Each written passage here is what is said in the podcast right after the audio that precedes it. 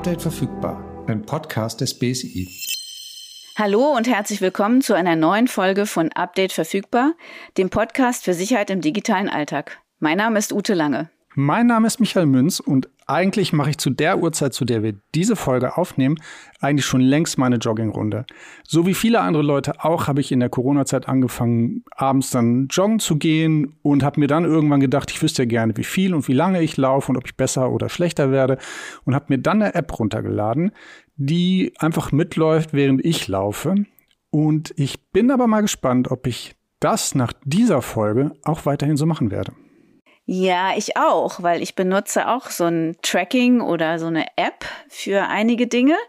Und wir werden genau darüber heute sprechen, was mit den Daten zum Beispiel passiert, die wir in so einer App oder diesen Trackern sammeln beziehungsweise irgendjemand anvertrauen. Und wir haben uns jemanden eingeladen, der uns schon mal mit seinem Wissen über, hm, wie formuliere ich das Bin jetzt äh, elegant, körpernahe Datenanwendungen beeindruckt hat. Ähm, ja, ich denke, ich, also ich weiß natürlich, wen du meinst, aber ich kann mir auch gut vorstellen, dass ihr wisst, wen Ute meinte. Er war im November bei uns zu Gast zum Thema Smart Toys, also Spielzeug für, fürs Kinderzimmer, aber auch Spielzeug fürs Elternzimmer. Und ähm, bei den ganzen Themen, die wir jetzt für diese Folge zusammengestellt haben, haben wir gedacht, da fragen wir ihn doch einfach mal zu dem Thema Gesundheit und Fitness. Er ist Technikredakteur bei Stiftung Warentest und ich sag mal, willkommen zurück, Martin Gobin. Vielen Dank, ich freue mich hier zu sein. Ja, ich freue mich auch, dass du wieder da bist. Wir hatten ähm, in den letzten Folgen viele Gäste, die schon mal da waren. Also das scheint gerade irgendwie so ein Lauf zu sein, dass ähm, ihr gerne zum zweiten Mal kommt zu uns in den Podcast. Und wie Michael schon gesagt hat, bei den Fragen, die wir uns für das heutige Thema Fitness- und Gesundheits-App überlegt haben, war uns sofort klar, dafür kommst eigentlich nur du in Frage. Deswegen auch von mir ein ganz herzliches Willkommen. Wie Ute schon sagte, wir äh, neigen beide dazu, zum Beispiel unsere Schritte zu zählen. Also es gibt schon ein paar Tage, wo wir uns auch gegenseitig dann sozusagen zur Motivation oder zum Neidisch machen sagen, wie viele Schritte wir gelaufen sind und ähm, lassen die einfach so, diese App, die das mitzählt, auch so ganz ähm, naja, unbedarft ein bisschen mitlaufen. Und wie gesagt, beim Joggen mache ich das auch. Ich habe eine App, die stoppt die Zeit, die stoppt die Entfernung, die macht so eine schöne Karte von meiner Strecke, die ich gemacht habe und fragt mich dann, ob ich ein Foto hochladen will oder ob ich es bleiben lasse. Und am Ende rechnet sie mir so die Gesamtzeit vor. Und das finde ich ja eigentlich, finde ich das ja ganz, ganz cool, muss ich sagen. Ich glaube, die nutze ich auch. Die hat auch so eine nette Stimme und die sagt dann jeden Kilometer, wie viel Minuten ich dafür gebraucht habe. Das teile ich jetzt nicht mit euch da draußen. Vielleicht haltet ihr mich dann für eine Schnecke. Ich bin gerade nicht so gut im Training. Aber die ähm, motiviert schon, finde ich. Nur was passiert da noch so? Also ich meine, du lädst ja vielleicht auch mal Fotos hoch. Machst du das nicht? Habe ich nicht schon mal welche gesehen? So der Sonnenuntergang am Rhein? Ja, genau. Wenn ich auf der Nordbrücke stehe zum Beispiel und es sieht toll aus, dann mache ich natürlich ein Foto und lade das auch in der App hoch. Also ne, da landet schon, wenn ich so eine Dreiviertelstunde, Stunde unterwegs bin, landen da schon viele Daten. Und ich frage mich gerade, bei wie vielen dieser Punkte, die ich gerade aufgezählt habe, Martin schon gedacht hat, der macht was? Na, da werden die sich bei dem App-Hersteller und bei anderen Datenkraken aber mal richtig freuen. Martin, wie siehst du das? Ja, also einige Daten, die da aufgezeichnet werden, können natürlich ähm, gerade in der Kombination dann schon ähm, kritisch sein. Also es kommen natürlich erstmal viele Gesundheitsdaten zusammen. Ne? Da ist die Herzfrequenz, ähm, da ist teilweise EKG, da ist der Blutdruck, die Sauerstoffsättigung, ähm, dann gibt's ja auch sowas wie Kalorienverbrauch aber es geht auch bis hin zu eben wirklich ganz sensiblen Sachen. Also einige ähm, Apps protokollieren eben auch die Medikamenteneinnahme. Das heißt, dann wird auch klar, was du eben für Krankheiten hast. Es gibt welche, die ähm, den weiblichen Zyklus protokollieren. Daraus lässt sich auch einiges ablesen. Es gibt auch einige, die wollen die Stimmung und das Stresslevel interpretieren aus den Daten. Also da kommen wirklich Daten raus, die man gerade in Werbenetzwerk-Hinsicht auch ausnutzen kann, um Menschen eben mit personalisierter Werbung in Gesundheitsthemen eben zuzubollern. Ja, vielleicht fangen wir mal ganz von vorne an, weil ich frage mich jetzt schon generell, ob das mhm. so eine gute Idee ist, was wir da manchmal machen, Michael. Mhm. Ähm, es ist ja nichts dagegen einzuwenden, wenn man sportlich aktiv ist oder auch gesundheitsbewusst ist, sich da vielleicht so ein bisschen Hilfe zu holen. Also da gibt's ja, wie ich jetzt in der Recherche gelesen habe, mehr als tausend Angebote da draußen. Also du hast schon erwähnt, meine Gefühle oder meine Achtsamkeit äh, oder eben wie schnell laufe ich. Und ähm, wir haben uns so ein bisschen umgehört ne, nicht nur wir beide nutzen das, sondern haben auch die Azubis vom BSI mal gefragt. Die hatten wir ja beim letzten Mal schon angekündigt. Sitzen auch welche und lauschen hier. Die Mäuschen im Hintergrund haben wir ja angekündigt. Und äh, wollten mal so hören, wie die das machen. Und da kam so raus, die einen sagen so und die anderen so. Und deswegen hoffen wir, dass wir da vielleicht ein bisschen mehr Klarheit mit dir kriegen. Aber Michael, vielleicht fangen wir mal ganz vorne an mit den Apps. Also du hast dir deine ausgesucht, weil und nach welchen Kriterien und was sagt Martin dazu? Wie soll man das denn machen? Also wo fange ich an, wenn ich sowas nutzen will? Ich habe tatsächlich einfach gesucht nach Tracking-App und der Hersteller meiner App ist einer, den ich auch aus anderen Bereichen kannte. Und dann dachte ich, da kann ich ja nichts falsch machen. Die machen ja auch sonst gute Produkte. Dann nehme ich die mal. Und wie gesagt, und seitdem, seit drei Jahren, fütter ich die schön mit Daten und freue mich dann auch noch darüber, wenn die mir da ähm, schöne Statistiken draus basteln oder so. Jetzt war ich da verhältnismäßig frei in der Auswahl, was das Gerät angeht. Aber Martin, ich weiß, dass man eigentlich, wenn man sich schon für ein, zum Beispiel für ein Betriebssystem entschieden hat, man gar nicht so mehr die große Auswahl hat, um sich eine App zu suchen, die vielleicht auch datenschutzrechtlich alle Aspekte abdeckt, die mir wichtig sind.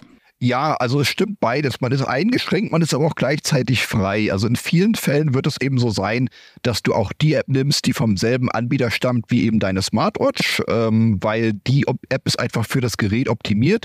Die kann dort besonders viel rauslesen. Die Geräte, die Smartwatches werden eben so hergestellt, dass sie mit fremden Apps nicht ganz so viele Daten teilen können äh, wie mit der Anbieter eigenen App, weil der Anbieter will ja, dass du die App äh, verwendest und mit ihm Daten teilst.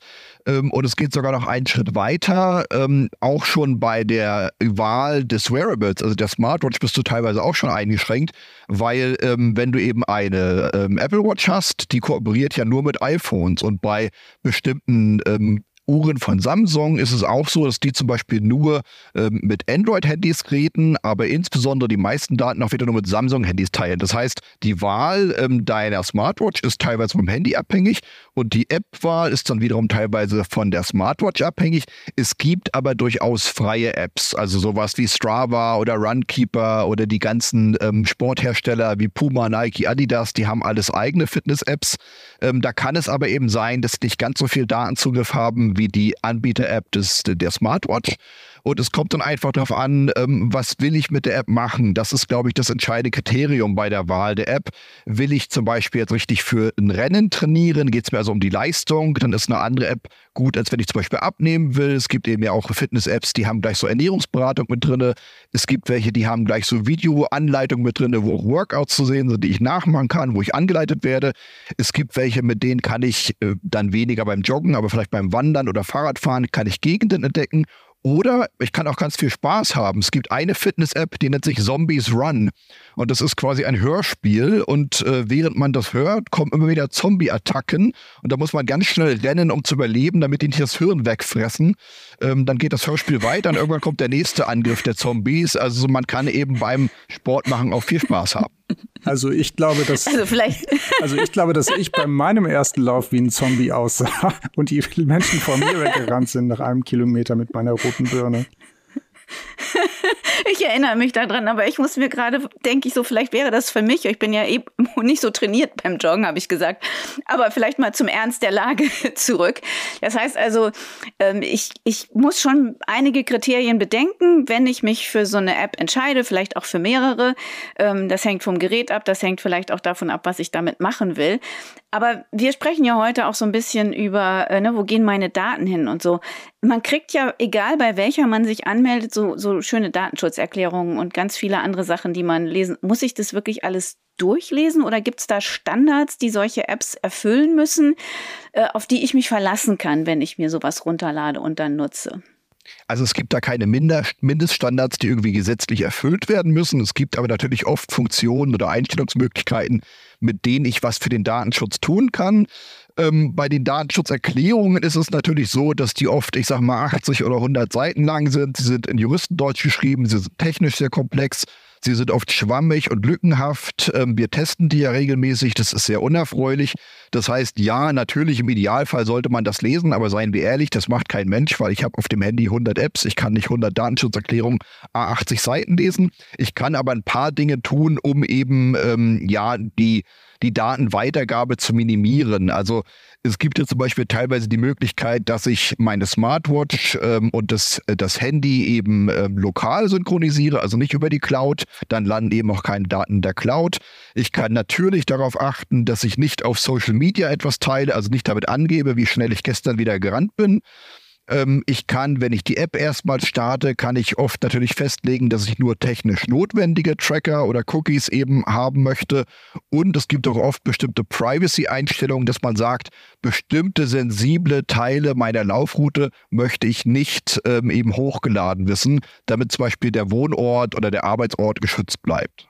Ich frage mich eigentlich, also für wen sind denn jetzt die Daten interessant, wie ich meinen Bürokörper am Rhein entlang schleppe? Also du hast jetzt selbst, du hast vorhin schon Werbung erwähnt und dann denke ich, na gut, dann kriege ich halt Werbung für irgendein Mittel, was ich im besten Falle dann doch nicht kaufe. Oder findest du das jetzt ein bisschen naiv?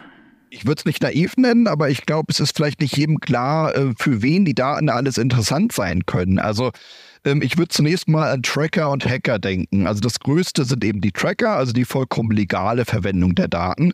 Wir hatten ja schon gesagt, da sind teilweise sehr, sehr, sehr sensible Daten dabei. Das können eben, kann die Herzgesundheit sein, Medikamente, Zyklus, Stimmung, Schlafanalyse, Kalorienverbrauch. Und das ist schon zusammen mit äh, der Location, die ja auch klar wird, also wo du wohnst, ähm, kann man da schon ein ziemlich gutes Profil draus bauen. Du wirst also ein gläserner Nutzer und man kann dir dann eben sehr gut personalisierte Werbung schicken. Und wir hatten ja eben auch thematisiert, ähm, gerade so psychische Faktoren wie Stimmung, Stresslevel oder eben auch Hinweise auf Medikamente, die deuten ja etwas über deine Lebensumstände an. Und das heißt, wenn du gerade in einer psychischen Krisensituation bist, dann kann das eben auch eine, Werb eine Firma nutzen, um dich jetzt mit ihrer Werbung eben ja, äh, zuzuballern und das eben ausnutzen, dass du gerade in einer Krisensituation bist. Natürlich kann es langfristig auch sein, es ist jetzt zum Beispiel bei Autoversicherungen teilweise schon so, dass die bitten, ähm, wenn du Daten mit uns teilst, dann kriegst du einen günstigeren Beitrag. Und es wäre natürlich hier auch denkbar, dass die Krankenkasse sagt, wenn du bestimmte Daten deiner Fitness-App mit uns teilst, kriegst du einen niedrigen Beitrag. Aber wenn die dann erstmal sehen, dass du verschiedene Risikofaktoren hast, kann natürlich sein, dass sie die anheben. Das ist die rein legale Seite. Es gibt aber natürlich auch die illegale Seite. Also wenn du zum Beispiel immer um 19 Uhr bis 20 Uhr joggen gehst, kann das für einen Hacker, der kriminell ist, sehr interessant sein, weil er weiß, wann kann er bei dir einbrechen oder noch schlimmer, wo kann er dich abfangen, wo kann er dich kidnappen. Ähm, und ähm, es gibt auch noch andere Beispiele. Also es war vor ein paar Jahren mal so, da wurden quasi US-Militärbasen, die wurden darüber entlarvt, dass Soldaten dort mit ihren äh, Smartwatches immer, immer laufen gegangen sind. Und das waren geheime Militärbasen. Und über die Daten von Fitness-Trackern wurde dann quasi klar, wo im Nahen Osten die USA Militärbasen hat. Und wenn wir einmal bei der USA sind, ähm, noch ein Beispiel dazu. In diversen US-Staaten ist Abtreibung ja inzwischen kriminalisiert. Und ähm, wenn ich quasi über die Fitness-App meinen Zyklus auswerte und dann kommt das Bewegungsprofil dazu und dann stellt die App meinetwegen fest, okay, ich hatte ein paar Monate keinen Zyklus, habe mich dann aus meinem Bundesstaat, wo Abtreibung kriminalisiert ist, wegbewegt in einen anderen Bundesstaat, wo man abtreiben kann, war von der Geolocation her anscheinend in einer Abtreibungsklinik und komme dann wieder und habe wieder einen Zyklus, ähm, dann kann ich im schlimmsten Fall strafverfolgt werden. Das finde ich jetzt gerade noch gruseliger als dein Zombie-Hörspiel. Also das finde ich eine Vorstellung, die möchte ich, glaube ich, ähm, nicht in meinem Leben haben, dass man mich so gläsern sieht und dass ich dann unter Umständen auch solche Konsequenzen zu befürchten habe. Du hattest ja schon über die geheimen Standorte und vielleicht die kriminellen Energien gesprochen. Ich würde noch mal gerne über ähm, andere Aspekte sprechen, nämlich was kann denn noch damit gemacht werden, was für mich hilfreich sein kann. Also ich meine, es ist ja nicht nur die die dunkle Seite nicht nur der Macht, sondern auch der Apps. Aber was, was gibt es aus eurer Sicht? Du beschäftigst dich ja da sehr häufig mit so einem Vorteil. Also wo kann es mir auch vielleicht in meinen Lebensumständen, äh, nicht nur im sportlichen Bereich, eine Unterstützung bieten? Also dass Fitness-Apps und Smartwatches boomen, ist ja kein Zufall. Ähm, die haben natürlich viele tolle Seiten ähm, und sind in vielerlei Hinsicht äh, hochgradig äh, sinnvoll. Sie führen für viele Menschen zu mehr Bewegung. Das heißt, Menschen werden dadurch fitter, gesünder. Ähm, man kann präzise auf ein Ziel hin trainieren, weil eben Daten erfasst und ausgewertet werden. Ich kann Fortschritte erkennen. Ich kann vielleicht auch mehr Spaß an der Bewegung haben, als manche Menschen es ohne ähm, so eine Art von Gamification haben. Also man kann ja Trophäen sammeln, man kann Punkte sammeln. Es ist ja eindeutig Motivation über Gamification oder auch über ähm, soziale Kontrolle, weil ich eben auf Facebook hochladen kann, wie schnell ich gestern gerannt bin. Also das klappt ja von der Motivation her alles. Ich kann mein Training richtig gut planen, ich kann es gut auswerten. Also wie gesagt, dass die Erfolg haben, ist kein Zufall, denn sie haben eben, was Gesundheit und Sport angeht, eindeutig Vorteile. Jetzt ist es ja so, dass zum Beispiel so, ein, so eine Fitness-App-Anbieter ein Unternehmen ist, das sich in diesen Themen gut auskennt. Wie gut kennen die sich denn in Datenschutz aus? Also wie, wie sicher kommt denn das auch bei mir an? Habt ihr da schon mal Sicherheitslücken gefunden, wo ihr gesagt habt, hey Leute, da müsst ihr aber auf jeden Fall nachbessern? Also Sicherheitslücken in dem Sinne haben wir nicht gefunden, aber wir haben eben gerade, was den äh, Datenschutz betrifft, also dass die etwas äh, zu fleißig Daten teilen, auch mit Werbenetzwerken, das haben wir durchaus gefunden, oder dass eben in den Datenschutzerklärungen viele Mängel sind, dass sich also nicht an die europäische Datenschutzgrundverordnung gehalten wird. Ähm, die Hersteller, ich glaube, das ist relativ unterschiedlich. Es gibt ja einige, die kommen aus der Sportbranche, die haben sicherlich inzwischen auch ähm, Fachpersonal im Informatikbereich angestellt. Dann gibt es andere wie Google und Samsung, die eben direkt aus dem IT-Bereich kommen und jetzt eher quasi auch in den Sportbereich reinragen. Also ich glaube, da ist es schwer zu sagen, wie da das Fachwissen ist. Ich glaube, dass die alle inzwischen genug Fachwissen haben. Ähm, dennoch kommt es halt immer wieder auch zu Vorfällen, äh, trotz all dieser Vorsichtsmaßnahmen. Es gab äh, 2021 gab es ein großes Datenleck bei einem Drittanbieter, GetHelp hieß der. Ähm, da waren 61 Millionen Datensätze ungeschützt und davon waren verschiedene Fitness-App-Anbieter betroffen. Fitbit, Google, Apple. Ähm, und ja, 61 Millionen Datensätze ist eine ganze Menge und das kann immer wieder vorkommen, wie wir es in anderen Branchen auch gesehen haben. Wie gehe ich denn äh, am besten vor? Also diese 80 Seiten lesen wir alle nicht ähm, und ähm, wir können so ein paar Default-Einstellungen machen. Also was sind so eure Tipps, äh, wenn ich mich jetzt für eine entscheide und vielleicht auch gar nicht so eine große Auswahl habe, weil ich schon ein Gerät habe, das ne, verknüpft ist mit was anderem. Was ist da so ein Tipp aus eurer Sicht? Also das Entscheidende ist da, glaube ich, die Datensparsamkeit, dass man eben so wenig Daten teilt ähm, wie möglich. Das heißt, wenn ich die Daten auch lokal, ähm, also das Handy und die Smartwatch, wenn ich das lokal verbinden kann, ohne Cloud zu synchronisieren, dann ist das die bessere Variante.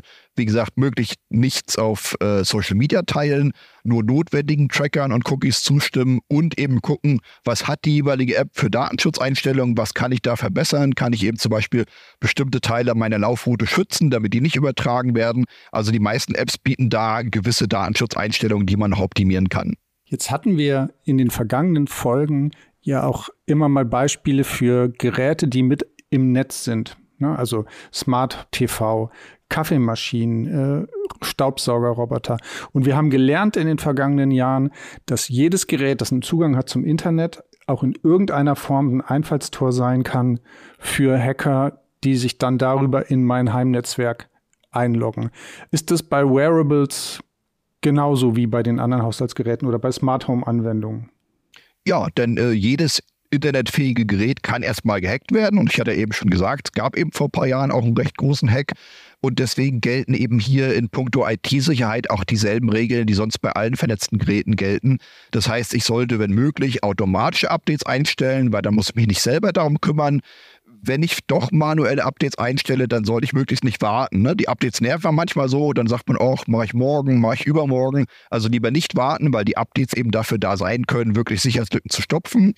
Ähm, ganz wichtig ist auch, das Handy, auf der das, die App ist, zu sperren. Ich habe neulich äh, in meiner Freizeit ein Handy gefunden von einer Dame, die ich dann angerufen oder deren Mann ich angerufen habe. Das Handy war völlig ungesperrt. Also kein PIN-Code, kein Passwort, gar nichts. Ich konnte auf alles zugreifen. Dann kann ich natürlich auch auf die Fitnessdaten zugreifen.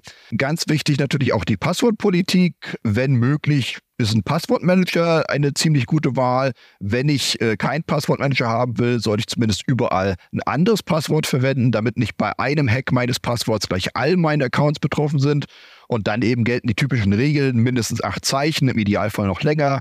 Großschreibung, Kleinschreibung, Zahlen, Buchstaben, Sonderzeichen, alles schön mischen, keine real existierenden Wörter nehmen, kein Geburtstag, kein Haustiername, ähm, nicht sowas wie 1, 2, 3, 4, 5, 6, 7, 8, nicht Passwort oder so.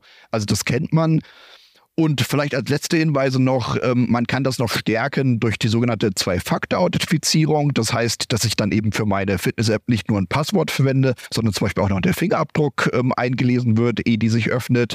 Ja, und dann, wie gesagt, ähm, wenn möglich, äh, alles lokal statt in der Cloud machen und man kann auch ab und zu mal gucken, bin, bin ich und meinen Accounts vielleicht schon Opfer eines Hacks geworden? Da gibt es ja zum Beispiel die Seite Have I Been Pawned? Und da kann man eben schauen, ob meine Daten schon betroffen sind von einem vorherigen Hack. Ich finde das so cool, Martin, dass du jetzt die Platte mit dem Sprung bist, weil das sind so Sachen, die Michael, glaube ich, seit wir den Podcast machen, in fast jeder Folge gesagt haben. Wir brauchen dem fast nichts mehr hinzuzufügen. Du hast jetzt die ganze Liste durch. Das ist ganz schön, weil wir haben manchmal das Gefühl, dass wir das so häufig sagen, dass uns keiner mehr zuhört. Heute kam es mal von unserem Gast. Das ist super. Vielen Dank dafür. Und ich frage mich, bei wie vielen Leuten, die es gerade gehört haben, so die Alarmglocke losging mit Ach so, ich habe ja auch noch ein Passwort 1, 2, 3, 4, 5, 6, 7, 8. Ähm, ne, das kann ja, also so gut wie das verbreitet ist, kann es ja durchaus sein, dass hier gerade jemand zugehört hat und gedacht hat, ah, stimmt, da habe ich ja was. Aber nochmal zurück. Ähm, bei Routern ist es ja auch so, dass wir immer propagiert haben, Standardpasswörter und so ähm, ändern. Kommen die zum Teil mit so Standardpasswörtern an und muss ich mir dann auch die Mühe machen, natürlich das dann auch entsprechend zu ändern, damit nicht jeder, der meine Uhr von weitem sieht, schon weiß, ah ja, mit viermal die Null bin ich drin. Ähm, das kann ich jetzt gar nicht sagen. Das wird sehr unterschiedlich sein. Ich glaube nicht, dass es da eine branchenweite Regelung gibt, sondern es kommt wirklich aufs Gerät an. Aber ja, wenn ein Default-Passwort eingestellt ist, dann sollte man es auf jeden Fall ändern. Denn oft sind es dann solche Sachen wie 0000 oder 1234. Und das sind die ersten Sachen, die Hacker eben bei einem versuchten Angriff ausprobieren. Also ich habe jetzt noch mal eine andere Frage, Martin, weil ich selber habe nicht so ein Wearable, also aber meine beste Freundin, mit der ich im Sommer immer 14 Tage Urlaub auf einer norddeutschen Insel mache, die hat so ein Ding und die hat uns dann abends, wenn wir lange am Strand waren, immer sagen können, oh, heute sind wir 18 Kilometer gelaufen oder so und so viel, 1000 Schritte. Und ich muss sagen, das hat mich schon irgendwie gefreut, weil wir waren ja auch sehr viel unterwegs.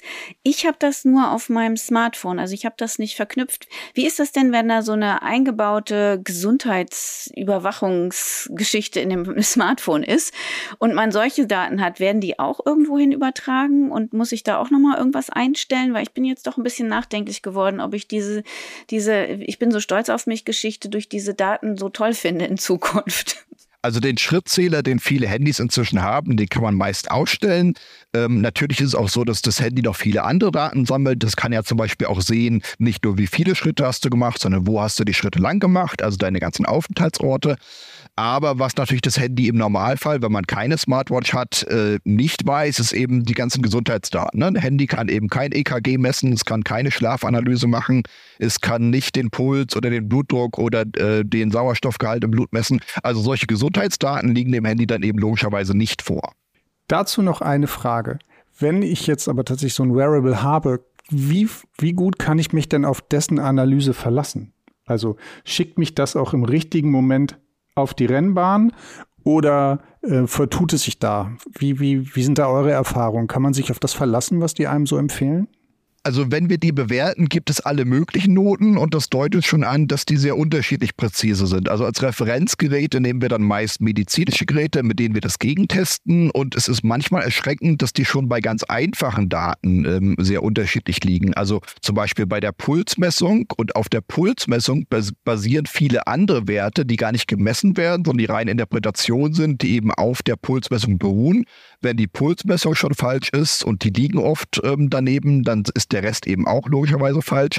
Dann, wenn wir meinetwegen jetzt unsere Versuchspersonen mit drei Smartwatches gleichzeitig losschicken, stehen oft auf drei Geräten auch drei recht unterschiedliche Kilometerangaben. Also die Streckenlänge würde man ja auch denken, ist relativ leicht zu messen oder die Schrittanzahl, aber da kommt es teilweise auch zu sehr unterschiedlichen Messungen. Ähm, dann ist es natürlich ganz klar bei sowas wie EKG oder Schlafanalyse, ähm, da können die nicht mit medizinischen Geräten ähm, mithalten. Also das EKG bei einer Smartwatch ist ja ein Einkanal und ein medizinisches Fachgerät, da sind deutlich mehr Kanäle. Ähm, dann ist es auch so, es gibt Studien, dass zum Beispiel bei dunkelhäutigen Menschen bestimmte Messdaten häufiger falsch sind. Ähm, das da gibt es Erklärungen für, die, das würde jetzt zu lang dauern, aber das heißt, da gibt es leider auch unterschiedliche ja, Messungen, wie qualitativ gut die sind. Und aber ein weiteres Problem sind eben die Folgefehler. Dann, wie gesagt, wenn die tatsächlich gemessenen Daten schon falsch sind, dann sind Interpretationsgeschichten wie Kalorienverbrauch oder Regenerationszeit sind dann auf jeden Fall falsch. Also die Präzision ist leider nicht immer so, wie man sich das wünscht.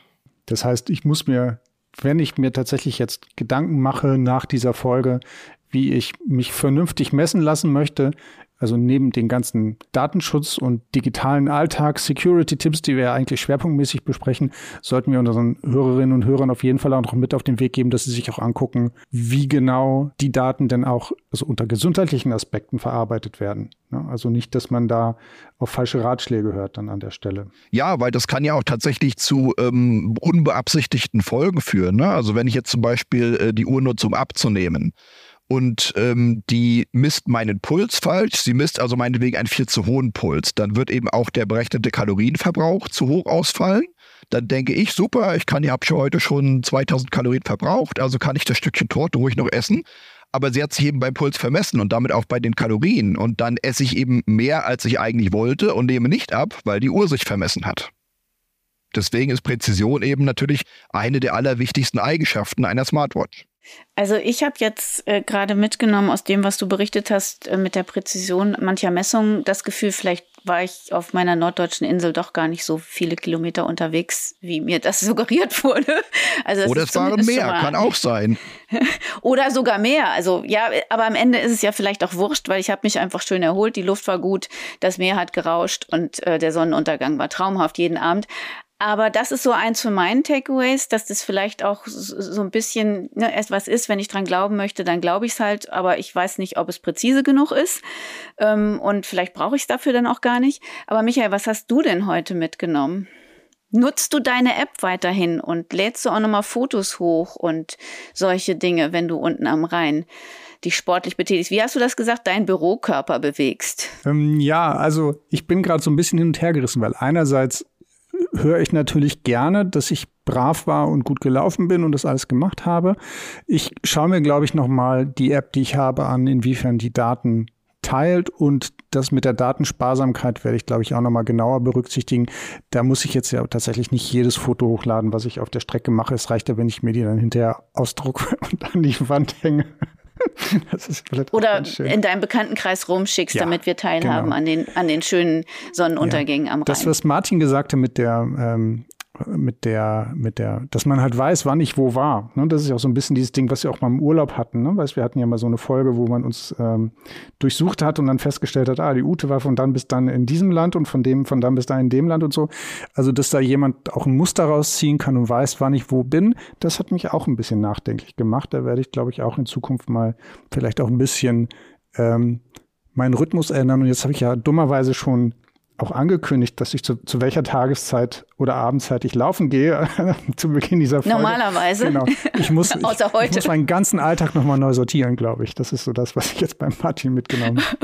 Okay, wir hoffen, ihr da draußen, die uns jetzt zuhört, ihr habt auch das ein oder andere mitnehmen können ähm, und überlegt äh, ne, oder prüft nochmal, was eure Fitness-Apps und Wearables so alles teilen und ob ihr das wirklich möchtet und ob euch vielleicht auch was aufgegangen ist. Also ich zum Beispiel nach der Folge mit diesem Urlaub teilen auf Social Media, ich mache das ja gar nicht mehr, wie du gemerkt hast, Michael. Hm, Sondern weiß. wenn ich wieder da bin, zeige ich vielleicht mal, wo ich war, aber nicht während ich da bin, weil ich möchte ja nicht, dass mir jemand analog die Wohnung ausräumt.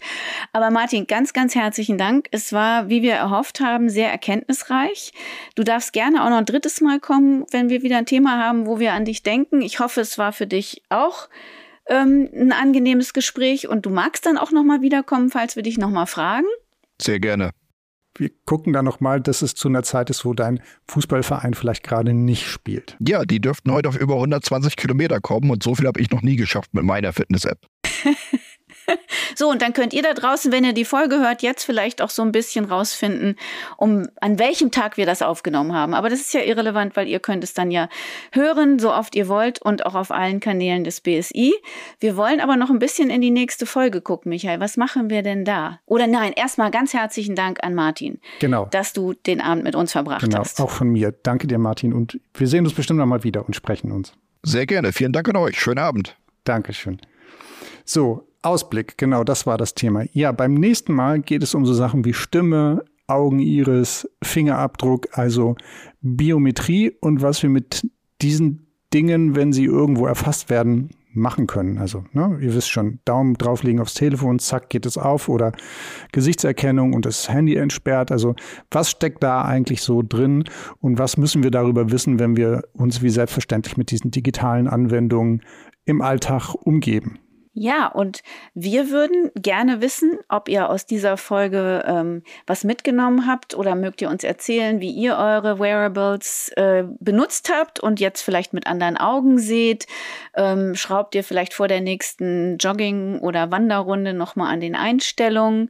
Gerne auf den BSI-Kanälen, ähm, auf Facebook, Instagram, Twitter, Mastodon sowie YouTube oder auch per E-Mail. Heute lasse ich dich die Adresse nochmal sagen, Michael. Tada! Podcast at bsi.bund.de.